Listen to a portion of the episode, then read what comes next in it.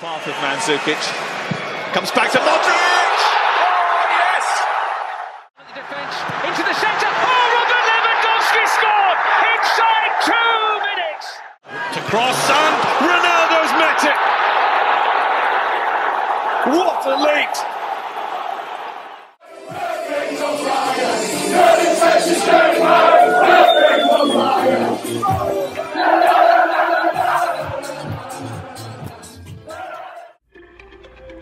24 equipas, 622 jogadores e um mês recheado de futebol. Sejam bem-vindos ao Euroscout, podcast da ProScout que irá acompanhar o Euro 2020 diariamente. Vamos a isso. Olá a todos, bem-vindos a mais um Euroscout. Hoje iniciamos os quartos de final do Europeu com dois jogos, dois jogos bastante diferentes, mas que acabaram por ser entusiasmantes uh, de diferentes maneiras.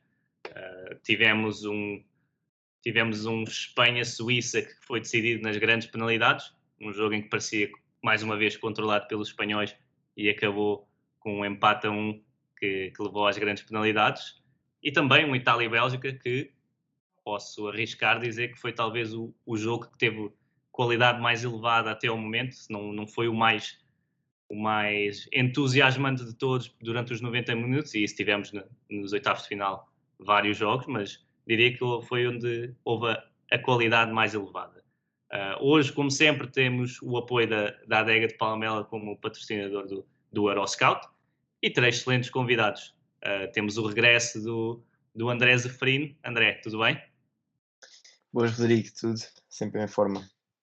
Sempre em forma, obrigado mais uma vez por estares aqui connosco. E temos também um convidado especial que esteve a viver este europeu de bem perto e infelizmente regressou quando Portugal regressou a casa. David Novo, jornalista do Record. David, tudo bem? Olá, Rodrigo, tudo bem? Olá, André, tudo bem? Uh, obrigado pelo convite, é um, é, um, é um prazer estar aqui. Embora uh, preferia estar em, em Munique neste momento, era, era, seria bom sinal, seria sinal de que Portugal estava, estava em prova, mas infelizmente não, não correu como os portugueses esperavam e, e voltei mais cedo para casa. É verdade. E antes de avançarmos para o episódio, uh, desculpa André, mas vou virar as atenções para o, para o David. Uh, eu a ti já te bem. David, como é que foi essa experiência? Sei que não foi a primeira vez que estiveste no, no Mundial, mas conta-nos um bocadinho dessa experiência de acompanhar de perto o europeu, de forma profissional. Conseguiste ser adepto durante uns minutinhos ou, ou alguns 90 minutos? Como é que foi? Eu acho que, é assim, obviamente que estamos lá para trabalhar, mas eh, quando, quando se trata da seleção, consegues sempre ser adepto porque, e ninguém te leva a mal, não é? Não é como na questão dos clubes. Uh, mas foi, foi, foi uma experiência, mais uma, tu, tu falaste, eu fiz o Mundial, mas eh, quando fiz o Mundial em 2018, fiz a acompanhar os adversários de Portugal, na altura Espanha, Irão e Marrocos, que também foi uma experiência interessante. Desta vez não, desta vez fiz acompanhar a seleção portuguesa, os treinos da seleção portuguesa, o que é possível ver dos treinos, porque, como devem saber, a estratégia é muito escondida, vemos 15 minutos do treino e, e nesses 15 minutos vemos muito pouco, vemos o aquecimento, ali uma, um mainho, uma rabia e uns toques na bola e não vês muito, mas obviamente acompanhar as conferências de imprensa, de imprensa e os jogos, e é sempre aquele arrepio de, de ouvir o hino num estádio, um, principalmente desta vez, eh, e porque todos nós já temos saudades de ver futebol com, com adeptos, posso dizer que, que Hungria-Portugal uh, foi um ambiente fantástico, mesmo de arrepiar. Quem viu pela televisão acho que achou mesmo, mas que eu estive no estádio e, e tive esse privilégio. Mas de facto os húngaros fizeram, criaram uma atmosfera eh, fantástica. Acho que também foi por isso que Portugal sentiu algumas dificuldades parecia que de facto não, não estava, estava a jogar fora e, e, estava a jogar contra, como se costuma dizer, né, o 12 jogador e foi um ambiente de facto um, terrível mesmo para, para Portugal. E depois é o privilégio de poder ver jogos destes ao vivo com, com jogadores de classe mundial, o Alemanha-Portugal, o, Portugal-França e depois o jogo com a Bélgica. Mas de facto é, é, bom, é desgastante porque acabas sempre por andar de um lado para o outro. Um, num europeu com pandemia, uh, tens uma logística associada, porque cada vez que mudas de, de, de, um país tens de fazer testes Covid etc. Mas a nível de trabalho é, é uma experiência fantástica e para quem gosta de futebol, uh, como eu, é, é, acima de tudo é um, é um privilégio. Sem dúvida, parece-me parece uma, uma excelente maneira de, de, trabalhar, um excelente ambiente para trabalhar. eu referi isso do, dos húngaros, o apoio enorme, o barulho que fazem, porque eu em 2016 estive no, no Portugal-Hungria e apesar de ter sido em França, não foi em casa da, da Hungria, mas o barulho foi, foi também enorme e apercebi-me logo que eram, eram adeptos diferentes e já mencionei aqui no podcast porque foi uma experiência também muito, muito boa. Uh, assim, última pergunta sobre, sobre a tua experiência. Um jogador que, vendo ao vivo, te deslumbrou e que se calhar nunca tinhas reparado em algumas coisas. Pode ser no treino, nos meios, sei que é difícil, mas mesmo nos é. jogos que viste, qual foi assim o, o, que, o que se destacou mais? Mas queres, queres da seleção portuguesa ou queres dos adversários? Não, não, pode ser dos outros. Eu, eu gosto de obviamente que uh, ver Mbappé, uh, por exemplo, é, é, já tinha visto ao vivo, tanto PSG como seleção francesa, e o Mbappé contra, contra Portugal agora não esteve, não fez um jogo daqueles que tu digas que tenha sido do, do outro mundo, mas também não esteve mal. Mas eu gosto daqueles jogadores, eu gosto muito dos médios, um, ehm, e poder ver, não só da seleção portuguesa, mas ver, por exemplo, Tony Kroos a jogar ao vivo, em que tu tens a tens a oportunidade às vezes de focar só num jogador e não, não no jogo em si, mas quando consegues ver certos pormenores, é interessante ver, hum, ver o Tony Kroos. O, o Pogba, porque tem aquele estilo que, que de facto é hum, um estilo exuberante, mas é também é, um, é, muito bom ver. Eu gosto muito de ver o Pogba jogar, acho que é um estilo. Gosto muito do estilo do, do futebol do, do, do, Pogba. Um, mais assim de repente foi interessante também ver o Kevin De Bruyne, embora por pouco tempo, uh, porque saiu lesionado. E, também no jogo da Bélgica, não só os médios, mas durante alguns minutos tentei ver uh, o Lukaku, é impressionante como, como coloca o corpo. Uh, e em muitos lances eu ficava a olhar para o Ruban Dias ou para o Pepe, mas muitas vezes o Ruban Dias, quando o Lukaku lá caía, e é impressionante como ainda a bola não chegou lá e ele já está a pôr o corpo e já está a mandar um chega para lá no Ruban Dias e o Ruban Dias vai em cima dele porque sabe que se ele recebe e vira é, é perigoso, não é? Eh, sim. E, Acho ser dos mais perigosos hoje em dia sim, nesse, sim. movimentos. E depois é assim, depois é obviamente que qualquer jogador, obviamente também da, da, seleção portuguesa, também o Bernardo, embora o Bernardo Silva não tenha sido uh, fantástico em todos os jogos, mas tem, tem aquele, aquela assistência aquela assistência para o Diogo Jota, foi, foi mesmo à minha frente, a bancada de imprensa do Allianz Arena, um, portanto, eu estava mesmo desse lado, portanto, posso dizer que tive uma, uma estava de cadeirinha, digamos assim, a ver aquela assistência para o Diogo Jota, que depois uh, termina no gol do Ronaldo. Enfim, epá, são, são tantos jogadores que, que, é difícil escolher. Enumerei só alguns, mas é um privilégio porque, porque para nós que gostamos de futebol e quando vemos por televisão somos obrigados a ver aquilo que, que seguir a bola, não é? Porque, porque segue a transmissão televisiva, segue a bola mas estar ao vivo e poderes focar nestes jogadores e no que eles fazem é de facto é, é, é fantástico. E obrigado por partilhares hoje que até Tony Cruz anuncia que foi, bom, foi que nesta, nesta ronda foi o seu último jogo uh, pela seleção alemã, portanto foste também um privilegiado, como já disseste. É verdade, é verdade. últimos jogos e ele que fez uma grande carreira pela seleção, um dos melhores médios dos últimos anos e, e é sem dúvida um, um craque que ainda temos que, que, apreciar a nível de clubes. Passando para, para os jogos de hoje, Vou passar a bola para ti, André.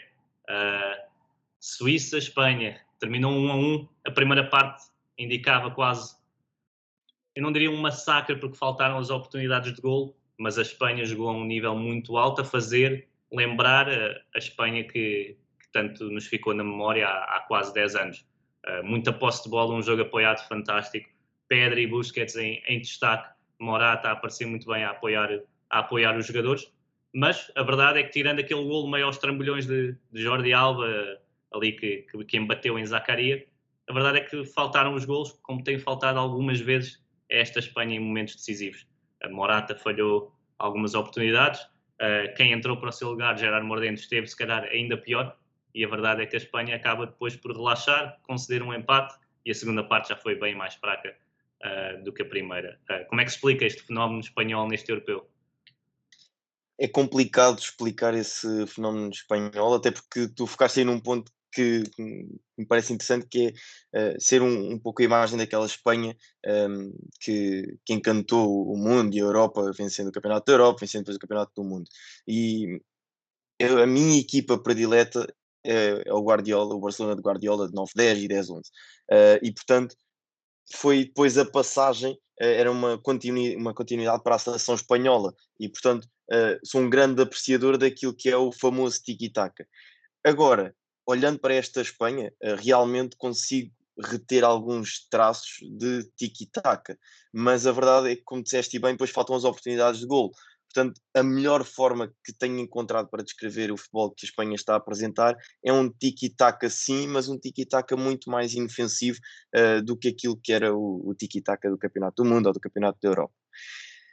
Depois, uh, esta Espanha domina e domina bem, uh, tem muita posse de bola, uh, e sabe o que fazer com bola. Vimos uh, o critério na construção de jogo, na saída a jogar desde trás, a dinâmica do terceiro homem que hoje uh, foi visível e há um momento do, do Pedri no, no jogo que foi muito badalado na, nas redes sociais, porque de facto aquilo é a perfeição de, da dinâmica do terceiro homem e a, a visão do Pedri que tanto se fala, a visão de jogo, que é a visão de jogo, podem mostrar este lance e percebem imediatamente o que é ter visão de jogo uh, de nível mundial, no, nível top.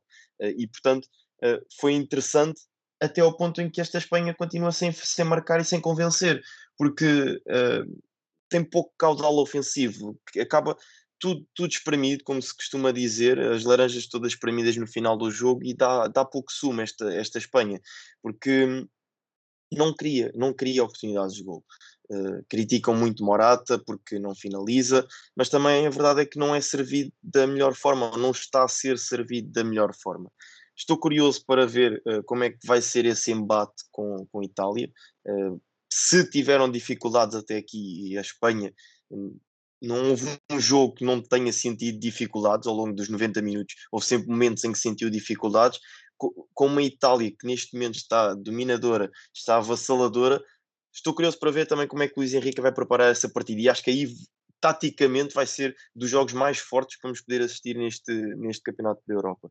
Um, mas, enfim, na primeira parte, e eu gostei muito da primeira parte deste jogo entre Espanha e, e Suíça, uh, foi também o, o, momento em que vi com mais atenção, confesso, e era daqueles jogos que podia, um, se eu fosse treinador, retirava estes 45 minutos e ia cortar vários momentos do jogo para mostrar um, aos meus jogadores certos momentos do jogo uh, o que fazer, porque foram, foi muito bem feito certas coisas uh, durante o jogo. Esta tal dinâmica do terceiro homem ao longo do jogo, desta primeira parte, eu ia recortar vários momentos e ia conseguir mostrar. Vejam, é isto que nós temos que fazer. Agora vamos trabalhar para chegar lá. E, André, e André, acredito que. É...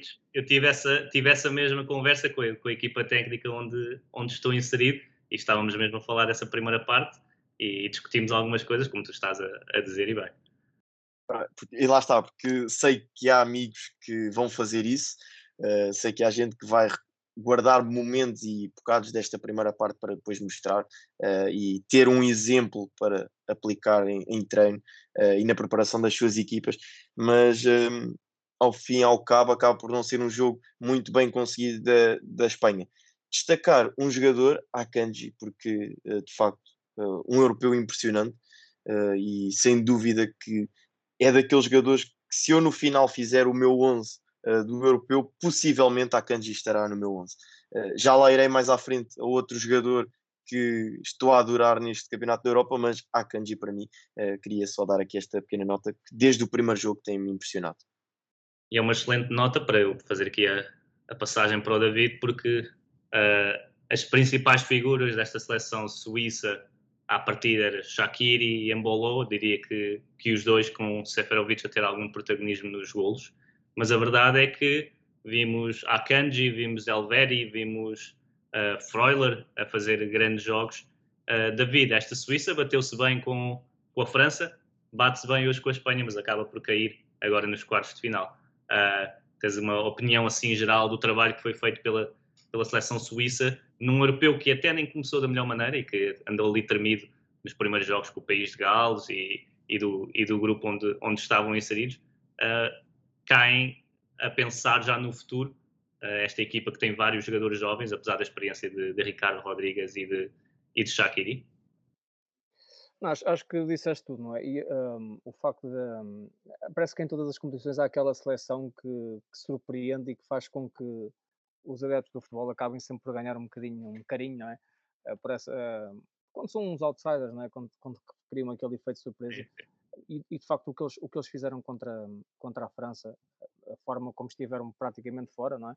Os franceses, uh, se te lembras do, do, do Pogba quando marca o, o, aquele grande gol, não é? que foi o terceiro gol da França, a maneira como festeja, não sendo novidade, porque ele é também exuberante na forma como festeja e vive o futebol com aquela, com aquela alegria, mas dá a sensação que os franceses acreditavam que, que o assunto estava resolvido, não é? E acho, quer dizer, acho, acho que ninguém, ou pouca gente acreditou um, que a França fosse eliminada um, e que a Suíça conseguisse voltar ao jogo. A forma como voltou ao jogo, como, como consegue eliminar a França, que é a maior desilusão deste, deste europeu. Uh, se calhar podem dizer que Portugal também o é, porque, e é porque, porque é o campeão europeu e porque saiu nos oitavos de final também.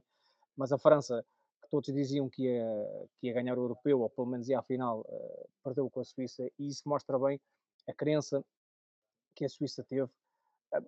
Hoje, contra a Espanha, o, o, vocês também já falaram disso, e, e, de facto. Um, a forma como também se aguentou com a Espanha, porque depois é, é, é isso que também fica. Quer dizer, nós sabemos que o que fica são os resultados, e para a história daqui a uns anos, quando olharmos, vamos ver que, que, que a Suíça eliminou a França, isso fica. E, e também fica que, que, foi eliminado pela Espanha, mas a forma como se bateu e como foi até aos penaltis também deve ser, deve ser sempre relembrado, porque mostra é uma equipa com crença, uma equipa que não, que, que não desiste, que luta, eh, com estes, com os jogadores mais experientes que falaste e com outros de, de, de futuro, ah, e acho, acho que é uma participação que deve orgulhar a qualquer pessoa, qualquer os suíços, obviamente, porque, hum, quer dizer, não, acho, acho que pouca gente dava, dava, dava, achava que a Suíça podia chegar onde, onde chegou. E quanto à Espanha, o André resumiu uh, tudo na perfeição. E eu devo dizer que eu, antes do europeu, estive em Madrid a fazer o Portugal-Espanha, aquele, aquele, aquele jogo particular. E aquilo que o André apontou aconteceu naquele jogo quer dizer, há muita troca de bola, há muita circulação de bola, mas muitas vezes é uma velocidade que não é a velocidade no sentido da execução em que tu às vezes demasiado mastigado um, e na altura lembro-me que, que, os adeptos eh, já um bocadinho impacientes, na altura porque o jogo teve adeptos em Madrid um, impacientes com Morata, que se veio a verificar também no Europeu um, e também como o André diz, a culpa não é só do, do, do Morata, há ali questões obviamente com o Morata não sei se do ponto de vista psicológico, falta de confiança ou não. Nós falamos muito da questão dos jogadores terem falta de confiança ou não, mas quer dizer, já vimos falhanços do Morata que hum, alguma coisa se passará, poderá ser falta de confiança ou desconcentração por, por, por, por um jogador que já que, que, está na Juventus, que já jogou no Atlético Madrid, Chelsea, Real Madrid, quer dizer, não podem estar todos enganados, não é? Portanto, eh, não há de ser, não é mau jogador, obviamente. Um, não é uh, uh, quando, quando a Espanha, nos primeiros jogos, não, não conseguiu ganhar, houve muitas críticas ao, ao, ao Morata. Acho que encontrou-se ali uma forma de encontrar um culpado, quando obviamente não é o único culpado. E em relação à Espanha, e eu não sou muito de contestar opções de treinadores, a não ser quando tenho de perguntar isso aos treinadores nas conferências de imprensa, como fiz com o Fernando Santos, e, e, depois falarmos disso, poderei abordar isso. Mas, por exemplo, a mim faz muita confusão, muita mesmo, quando tu precisas de encontrar espaço, quando precisas de criatividade, de imaginação e, e, e tens Tiago Alcântara no banco, um, contra a Croácia nem sequer saiu do banco, creio eu, hoje saiu do banco, eu, eu percebo que há Pedri, que, que, é, que é fantástico, para a idade que tem é uma coisa impressionante, há Busquets, há Coca, eu percebo isso tudo, mas não ter Tiago Alcântara um, e contra a Croácia uh, não saiu do banco e hoje entrou, não sei a que, 113 minutos. Pronto, 113 minutos, a mim faz-me.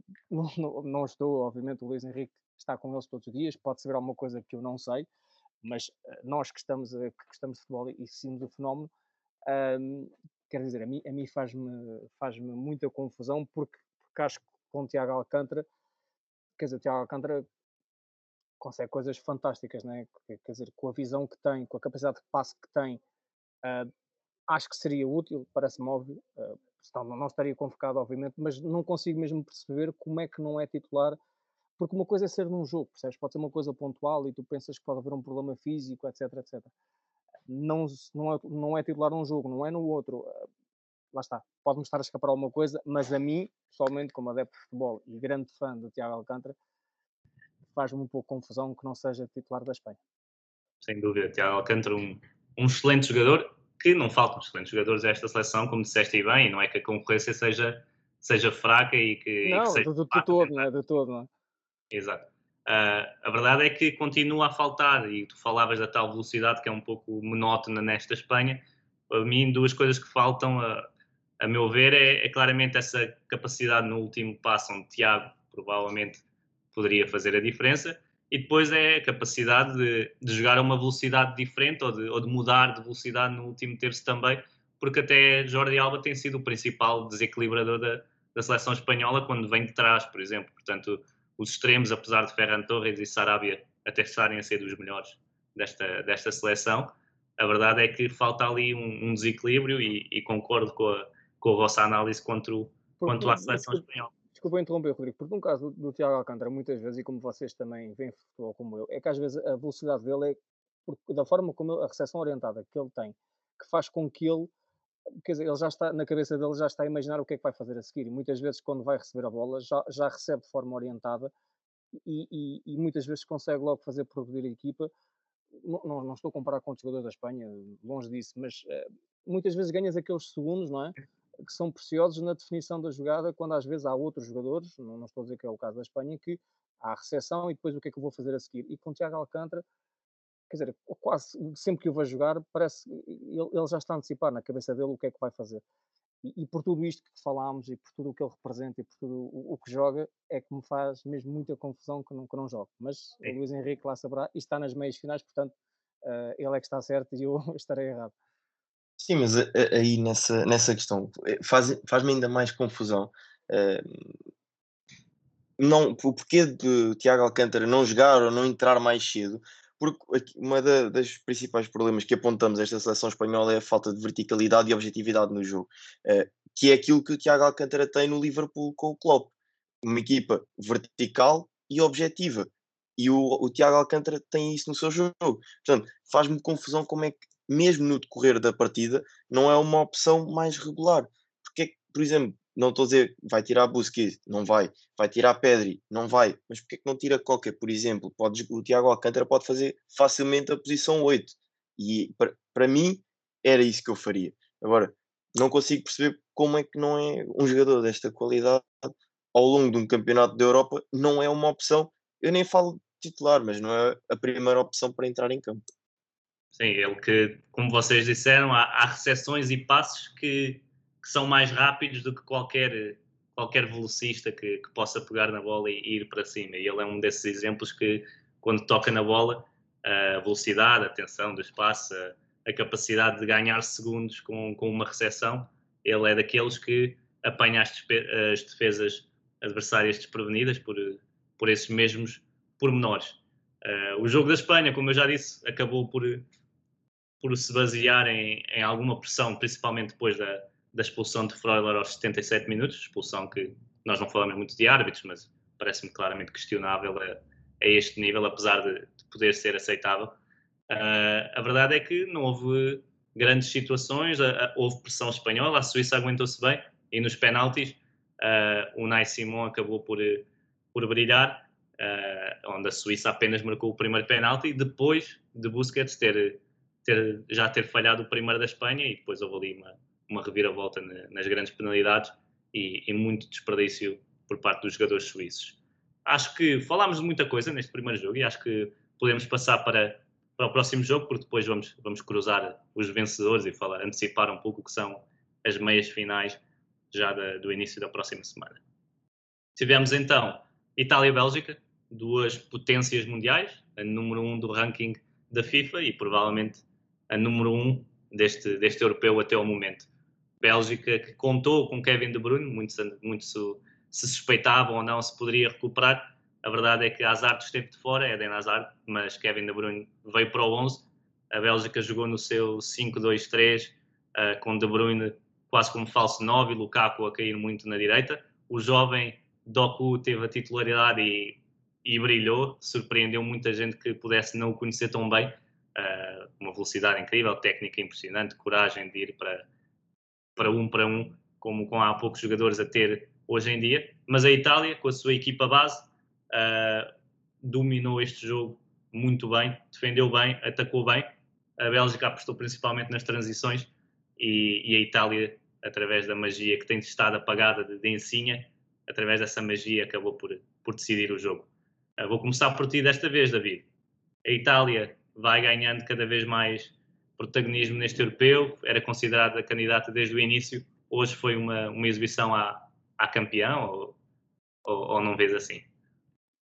Já, já, já começam a ser muitas exibições e também resultados à, à campeão, uh, embora também estou curioso, pois obviamente que agora com a Espanha não vai ser fácil, eu estou, estou com um feeling em relação à Inglaterra para este europeu, um, depois, ainda, por cima, ainda para mais depois desta, da forma como depois ter eliminado a Alemanha, mas uh, veremos o que é que acontece. Sobre esta Itália, um, de facto, uma prova de fogo, porque, porque a Bélgica um, e a Bélgica contra Portugal, com alguma sorte, com a questão do, do remate oposto, etc.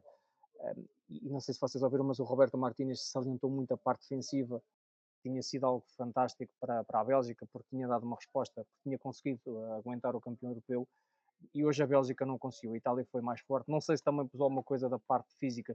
O Kevin De Bruyne é verdade que foi titular, mas não sei, até, não sei até que ponto é que estaria.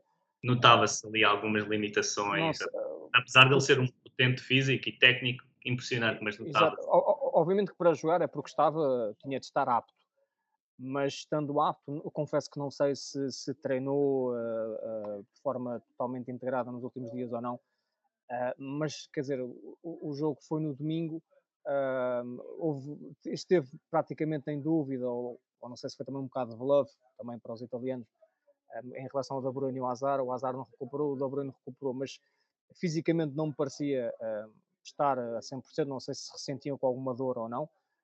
não ter azar também faz faz alguma diferença, embora o Doku, como tenhas dito, de facto, fantástico. Há, há, um lance, tu falavas da velocidade dele, há um lance ali no aquele remate por cima que ele faz, em que até a repetição em slow motion, ele é rapidíssimo a fazer aquilo. A forma como passa, de facto, é, é, é impressionante e, e, e, não foi, obviamente que não é azar, azar tem outra experiência, tem outro nível, uh, mas, mas também não foi por aí, obviamente. Mas esta Itália, e respondendo à tua pergunta, já começam a ser muitas provas, não é? Um, depois da fase de grupos que fez. Agora, um, a Bélgica, número um do ranking, usamos sempre essa, essa expressão de ser número um do ranking, porque não podemos, não podemos ignorar esse facto. É? E Portugal também o fez, fez questão também de dizer antes do jogo, porque por alguma razão é o número um do ranking. É? Uh, e é uma seleção que, de facto, um, tem, é uma seleção incrível. E esta resposta da Itália um, assume-se mais uma vez e dá mais um passo para se assumir como, como candidato a ganhar, mas agora com a Espanha não vai, não vai, ser, não vai ser nada fácil. Jorginho, uh, não só, não, não falando tanto hoje, mas a nível do torneio, fazer um torneio muito, muito interessante, na minha opinião. Verratti, a forma como hoje apareceu do nada para recuperar aquela bola e depois entregar para o, para o gol da Itália. Uh, o Donnarumma, aquela defesa fantástica um, mais do que uma, mas eh, nomeadamente aquela do remate do Kevin De Bruyne, sim, remate do pé esquerdo, creio eu, em que ele, que ele se estica e é uma grande defesa. A Itália é uma equipa muito completa e, estou curioso mesmo para ver o jogo com a Espanha, até para ver se a Espanha uh, evolui naquilo que nós estávamos aqui a falar. Uh, e vai ser de facto uma, uma, uma grande meia final. Uh, mas de facto a Itália, a Itália joga muito. Joga muito. O Chiellini, estava a esquecer do Chiellini, Uh, que alguém, eu estava a ver alguém no Twitter agora a dizer que, quer dizer, nunca foi um central muito rápido, mas não tem que ser rápido às vezes, não é? Tens que ser inteligente é. e, e, e, a forma como te posicionas e, e, a experiência que tens e a forma como lês o, o, jogo e que te permite ser melhor que o adversário, não precisas de ser um central uh, rapidíssimo, não é? E, também está lá, bom, grande... está lá Bonucci ao lado dele para, para Exatamente, também. A velocidade Exatamente.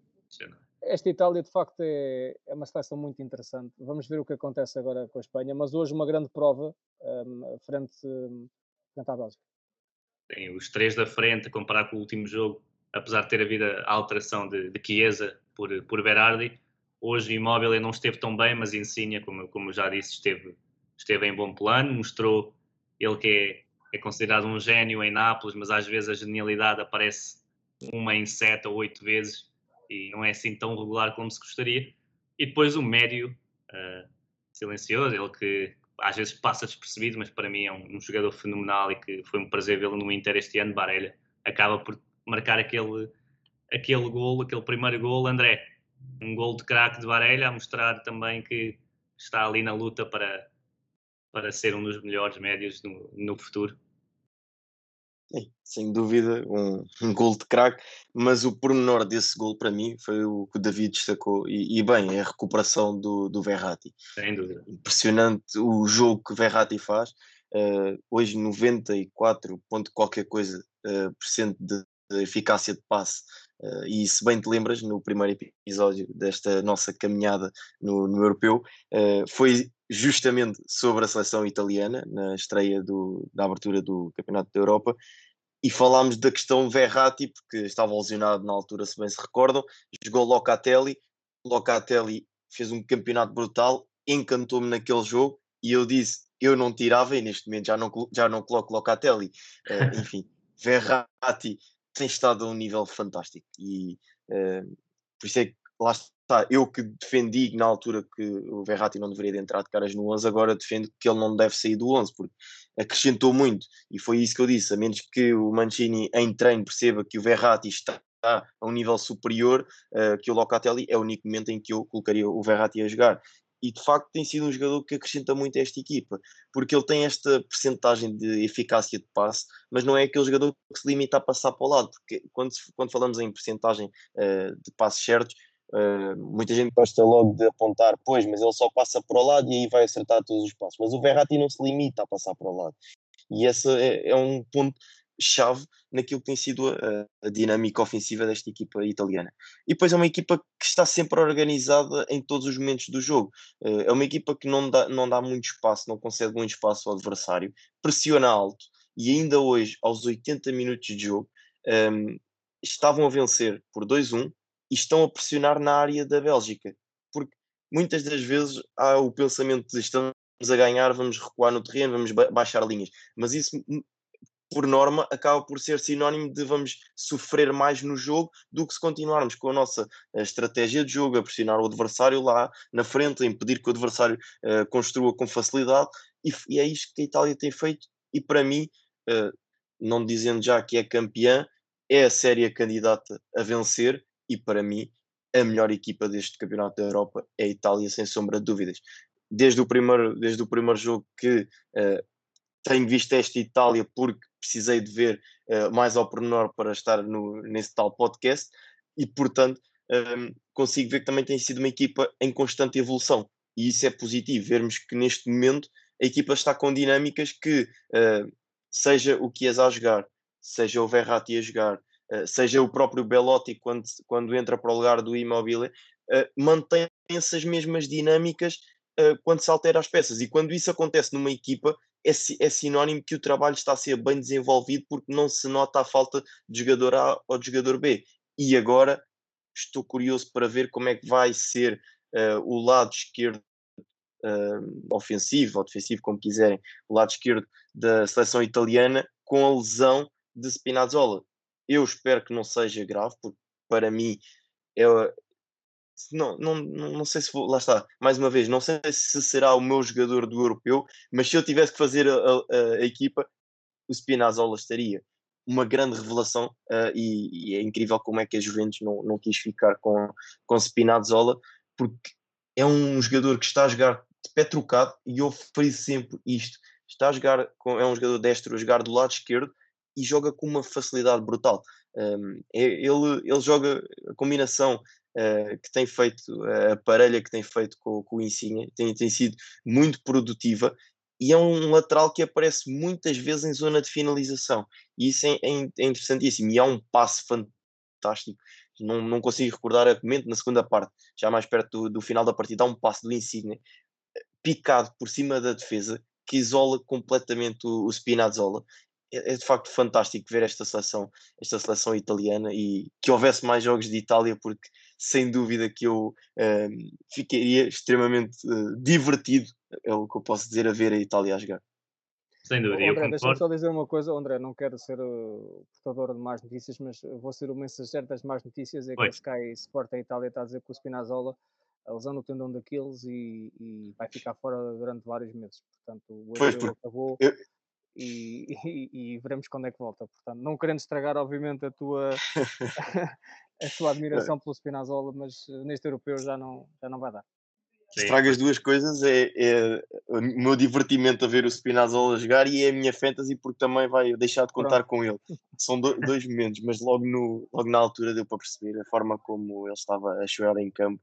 o jogador percebe claramente que algo não está bem e ele deve ter percebido que, pronto, enfim, havia esse, esse problema era maior do que, do que se queria.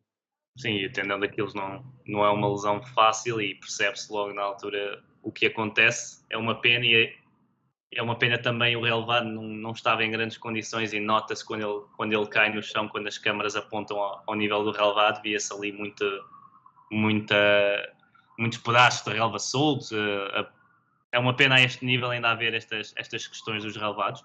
Mas eu concordo contigo, André. Falaste da Itália ser a melhor equipa coletivamente eu acho que não há, acho que não há grandes dúvidas sobre isso. Mais regular, mais forte a atacar, uh, mais forte a defender, apesar da Inglaterra ainda ter zero gols sofridos, o que é, o que é algo notável nesta fase, mas continuo a achar que a Itália defende muito bem e defende, como vimos no, no tal primeiro gol, defende a partir do momento em que tem bola. Quando tem bola já está a começar a defender, como nós falámos na, na antevisão para, para estes quartos de final, e isso é notável, é algo que demora muito tempo a treinar, isso é mérito total de, de Mancini, porque não é nada fácil uh, coordenar a equipa toda para estar preparada para esse momento em que, em que perde a bola.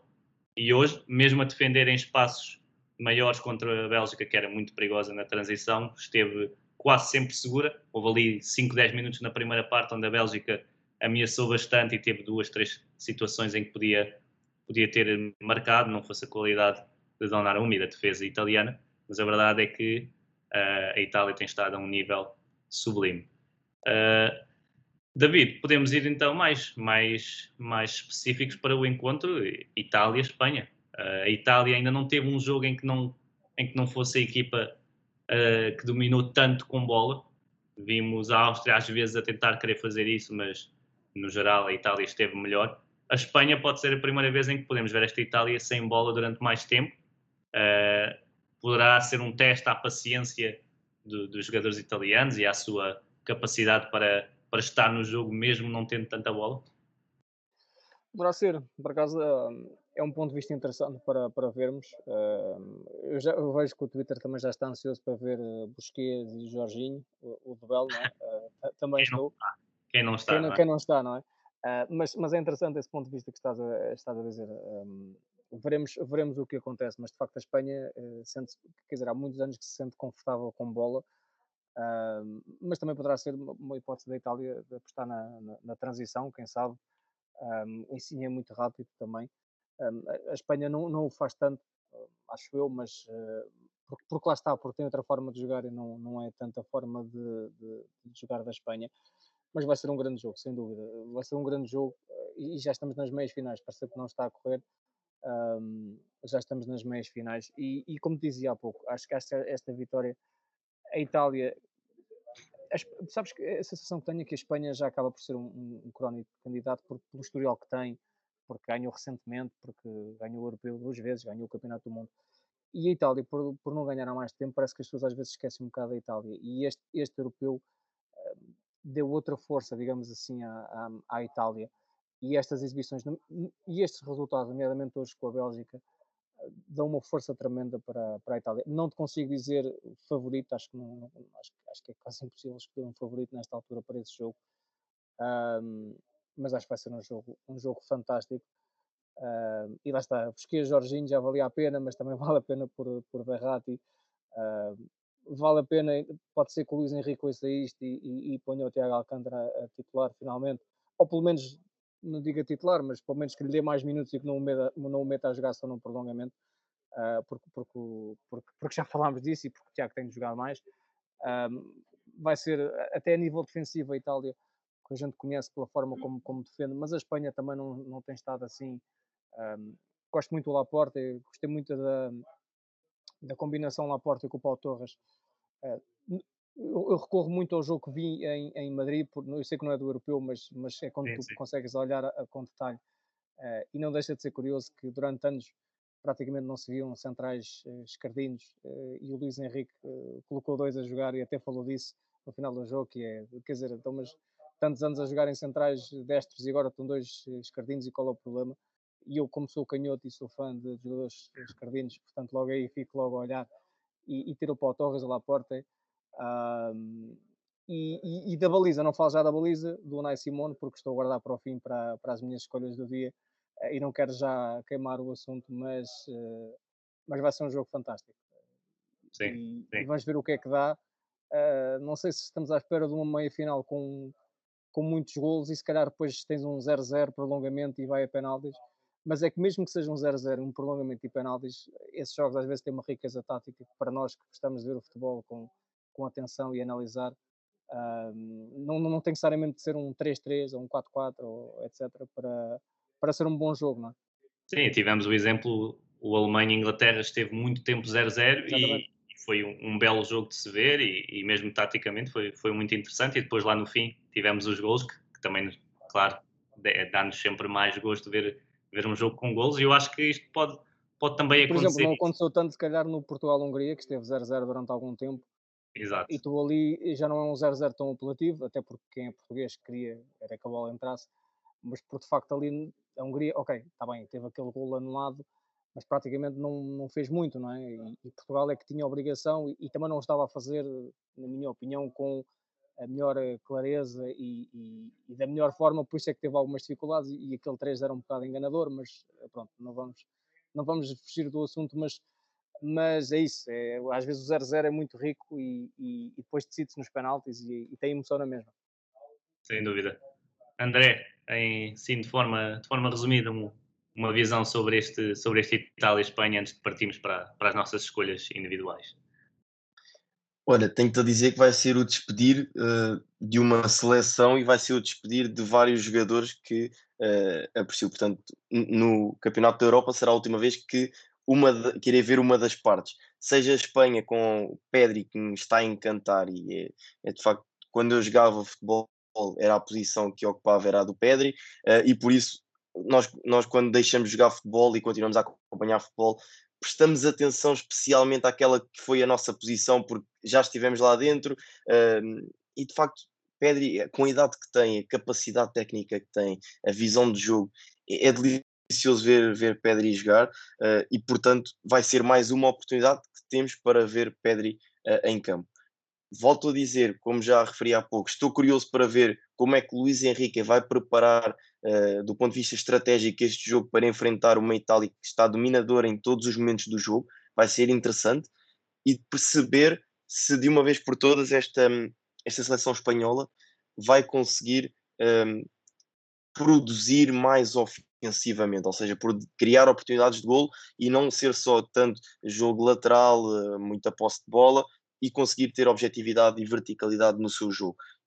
Penso que Luís Henrique vai preparar o jogo, não quer dizer do ponto de vista defensivo, quando eu vou falar do ponto de vista defensivo, mas não quero que entendam como vai jogar à defesa. Não, vai preparar bem a equipa defensivamente porque sabe o que vem do outro lado, contudo, vai procurar ter bola e vai procurar retirar bola à Itália, porque obviamente sabe que a Itália com bola é uma equipa muito perigosa. Do outro lado, e por isso é que o futebol tem este, este lado engraçado, um, vai acontecer exatamente o mesmo. Uma seleção italiana fortíssima defensivamente, que gosta de ter bola, que sabe o que fazer com bola e, e vai, obviamente, também tentar retirar bola à Espanha. Portanto, vai ser um confronto uh, tático muito interessante. Curioso para ver como é que, como é que esta, estas peças se encaixam e também para ver como é que vão, vão ser os ajustes no meio campo, porque o, o, o triângulo do meio campo das duas equipas é formado um, em grande parte do jogo da mesma forma, ou seja, um, dois, um médio mais defensivo, no caso de Itália, Jorginho, no caso de Espanha, Busquets, e depois dois médios mais ofensivos. Jogando uma contra a outra, vamos ver como é que os treinadores vão ajustar também esta situação no meio campo. Lá está, mais uma vez a questão do, do meio campo, que tanto gosto de, de observar na, na, seleção italiana, acredito que vai ser Verratti a ajudar mais o Jorginho, como acontece tantas vezes. Às vezes até o Verratti em jogo está mais baixo que o próprio Jorginho. Na seleção um, espanhola, eu estou, estou em crer que vai ser a oportunidade de Tiago Alcântara, até por esta questão uh, que estamos aqui a falar, de poder encaixar mais ao lado do, do Busquets. Seria interessante dar a oportunidade a Tiago Alcântara. Vamos ver, nós os três esperamos que, que assim seja. Uh, vamos ver como é que o Luís Henrique e o Mancini vão preparar este jogo, mas sem dúvida vai ser um dos grandes jogos do, do Campeonato da Europa.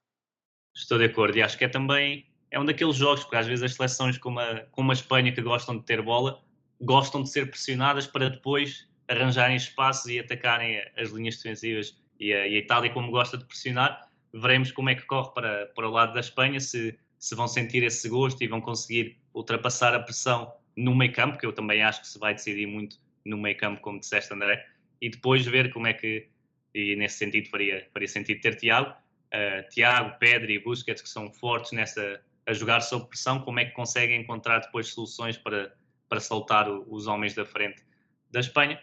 E vamos então uh, continuar a falar do, dos jogos de hoje, mas para as nossas escolhas finais. Uh, começamos sempre pelo, pelo dedo do treinador. Uh, André, o que é que destacas hoje a nível dos bancos? Pode ser pela positiva, pela negativa, como, como já sabes, mas qual é, qual é a tua escolha de hoje para, para quem se esteve sentado no banco?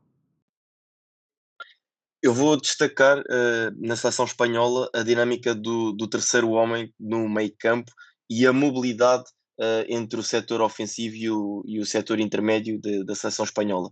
Um, hoje foi bastante visível, também porque nos primeiros, mais nos primeiros minutos, quando o Embolo ainda estava em campo, porque a seleção suíça lá está, também pressionou muito à frente e tentou um, enfim, dificultar a saída de bola da, da seleção espanhola e também esta dinâmica do terceiro homem a ser mais necessária quando a equipa está a ser pressionada.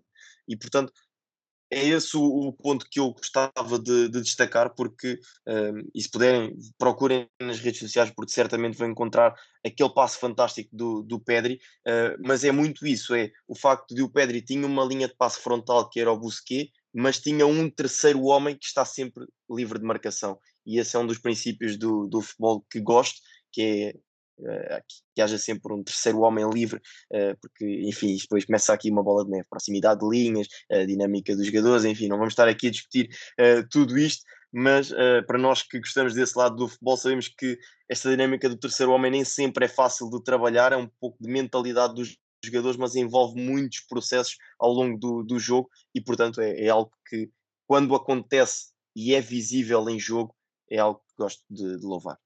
E muito bem, muito bem, André. Uh, David, qual é a tua escolha?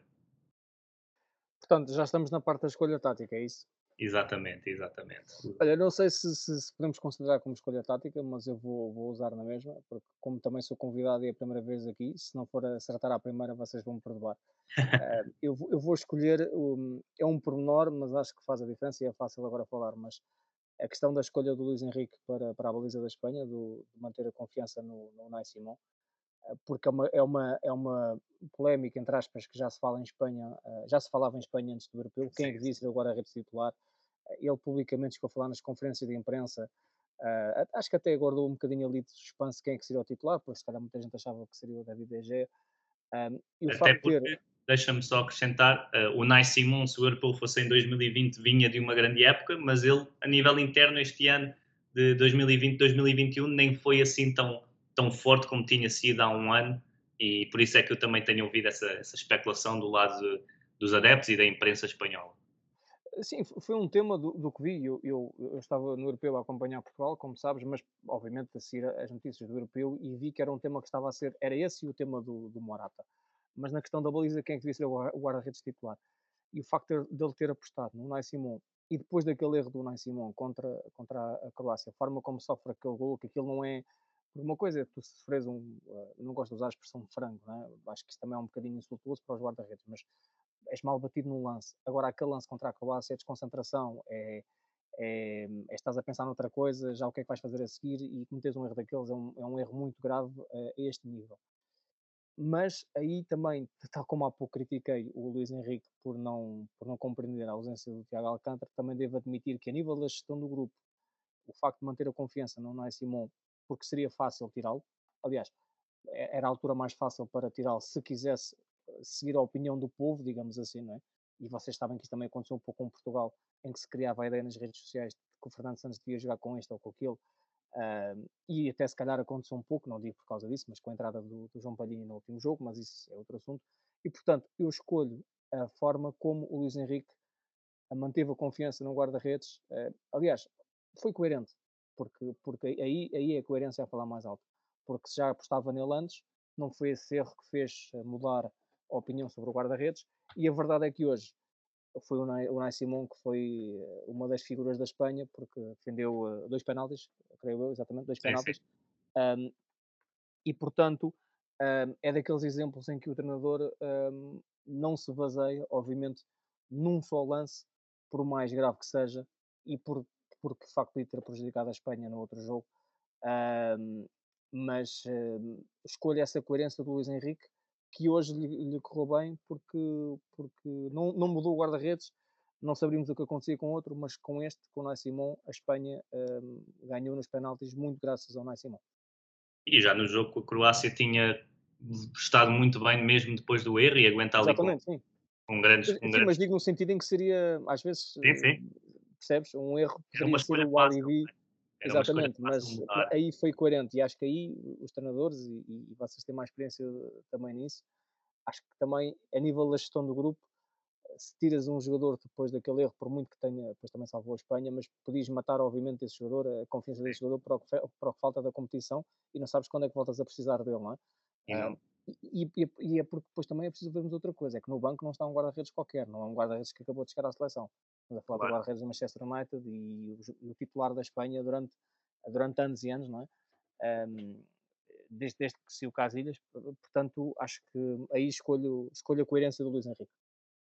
Deixa-me deixa só acrescentar um, um pormenor em relação a essa questão do, do Nai Simon e do Degué, porque ele, ele tem esse erro no, nesse tal jogo, mas assim que acaba essa parte, o Degué é o primeiro jogador a ir ter com ele. Ou seja, é um pormenor que eu aprecio muito na, na posição do guarda-redes, que é a união que existe entre os guarda-redes dentro de um grupo de trabalho. Porque estamos a falar do, do DG, guarda-redes do Manchester United. Uh, como disseste bem, David, não é a primeira vez que está na seleção espanhola, não chega agora, é um jogador que já tem um certo estatuto e, portanto, poderia, enfim, olha, uh, pensar. Então, este está, está a ter este tipo de erros e eu não tenho a oportunidade, mas não, é o primeiro a chegar lá e incentivar o próprio colega de equipa. E isso é algo que eu gosto muito e admiro muito na posição do, do guarda-redes, porque não é fácil, é preciso ter um, uma, uma, um grande jogo psicológico uh, para conseguir driblar este tipo de, de situações e, de facto, os guarda-redes são a demonstração de união no grupo de trabalho.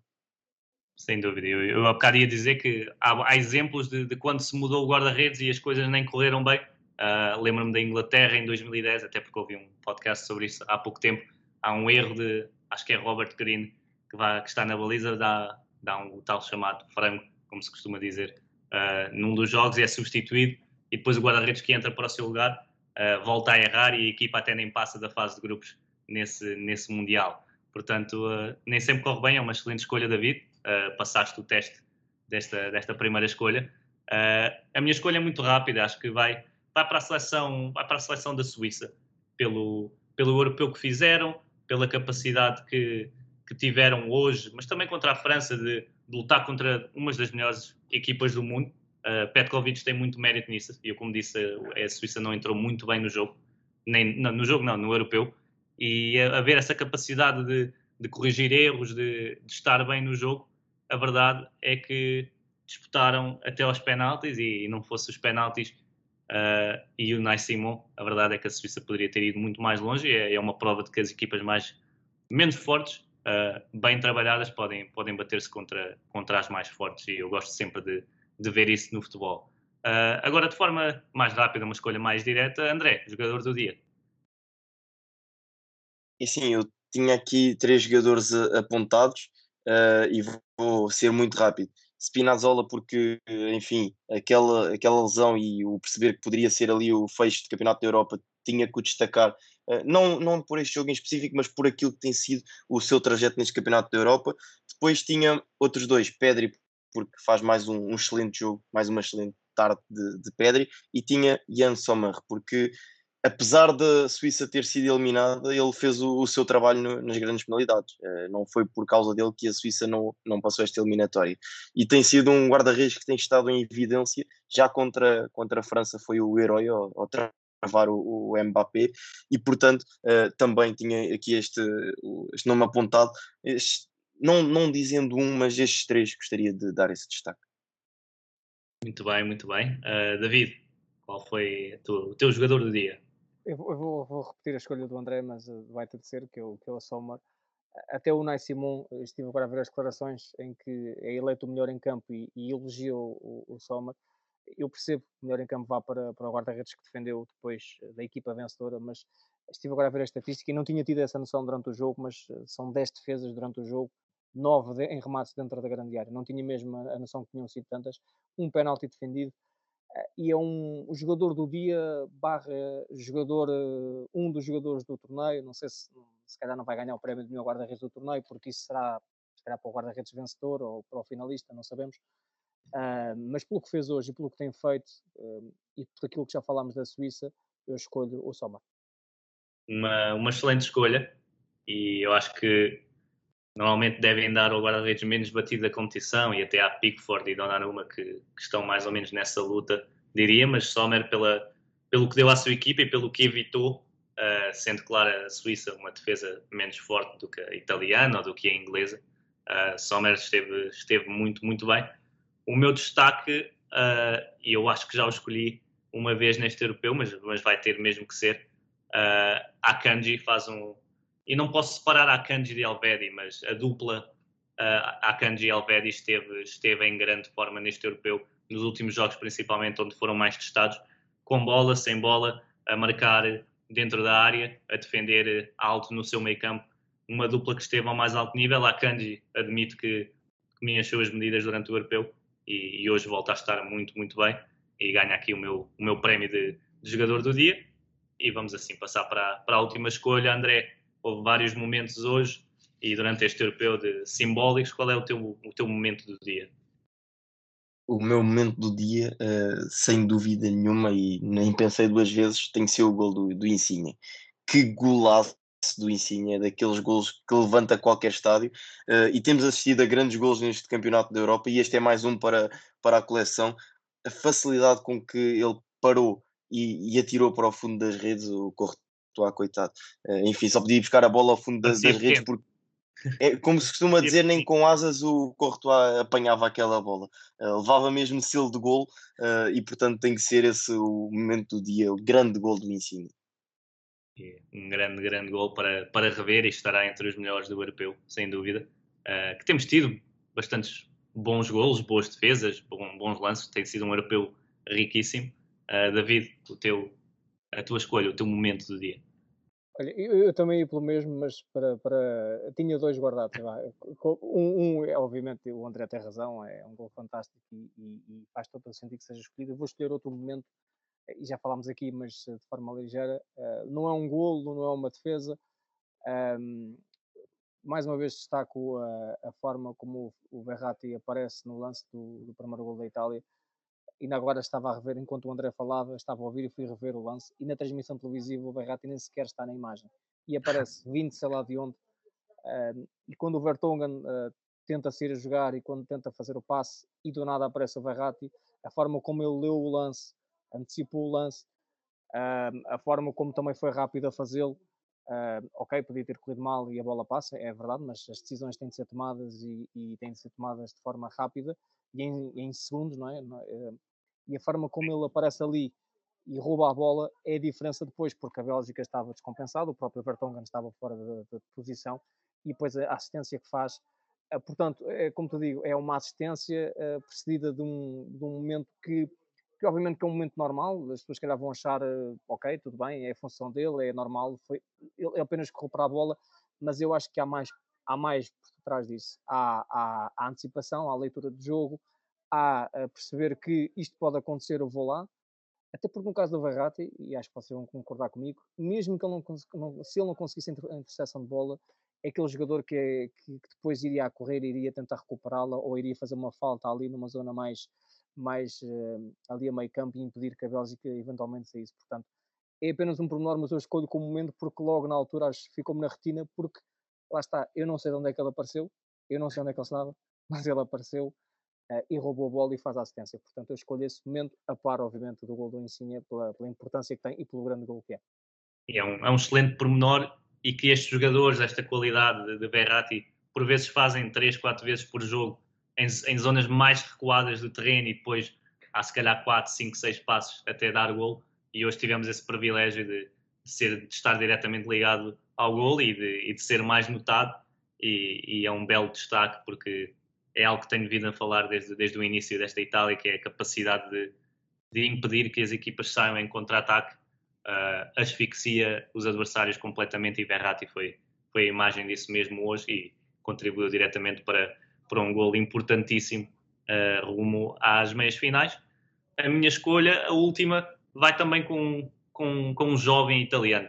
Uh, eu não quis destacar no, no, jogador do dia porque queria falar de Akanji, mas Donnarumma uh, hoje tem para mim três momentos fantásticos. Uh, a tal defesa a De Bruyne que já, que já falámos, que é, que é impressionante e é ele que é, que é enorme na baliza, uh, tem, estado, tem estado a grande nível. Depois, os outros dois momentos vêm já na compensação.